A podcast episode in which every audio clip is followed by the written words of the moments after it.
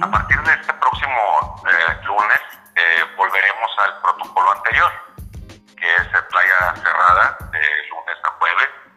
Y bueno, se, eh, se abrirá la playa lo que son los fines de semana, como, hemos, como estuvimos anteriormente, que son los viernes, sábados y domingos, de 10 de la mañana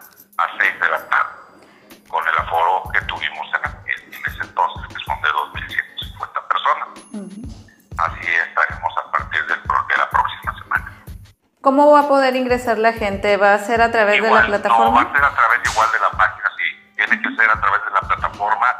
Hay que registrarse, darse este, eh, eh, con el QR. Hay que, eh, hay que bajar la aplicación de CompraTam y bueno, de esa manera se va a llevar este, pues un mejor control, ¿verdad? ¿Seguirán las mismas restricciones? Sí, exactamente las mismas restricciones, no alcohol, no vidrio, no carne asada, el, el, cubrebocas obligatorio, el gel antibacterial, eh, la distancia de más de 5 metros eh, y la misma normatividad. Esto, pues, bueno, en espera de que este próximo jueves eh, se reúna nuevamente el Comité Estatal de Salud y bueno, emite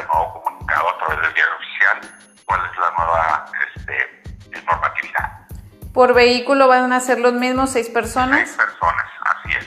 ¿Entre niños, adultos mayores? Así es. Seis personas, ya sean adultos,